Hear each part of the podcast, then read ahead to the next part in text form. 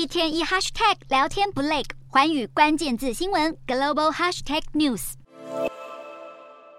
欧美国家在历经一年多的艰困通膨岁月后，联准会与西方各国央行鹰派升息策略奏效，让民众渐渐摆脱生活成本危机。尽管如此，西方国家还是坚持升息步调。欧洲央行当地时间二日宣布升息两码，将欧元区三大主要利率调升到二点五趴至三点二五趴区间。欧洲央行自去年七月能源与大宗商品价格飙涨以来，已经连续升息十二码。欧洲央行总裁拉加德强调，欧元区还是会坚守升息路线，并预告今今年三月的决策会议预料会以相同幅度升息。同一时间，英国央行也同样宣布升息两码，将基准利率提高到四趴，达到二零零八年金融海啸以来最高水准。这也是英国自去年开始奋战通膨后，连续第十度升息。根据英国央行本次决策会议记录，随着能源价格回落，英国去年攀升到四十年高点的通膨率，预计在今年上半年逐渐下降。经济学家预测，今年各国经济衰退状况将比先前预测更为温和，许多已开发经济体的通膨可能已经触顶。而本次决策会议也可能是欧洲与英国央行最后一次大幅升息。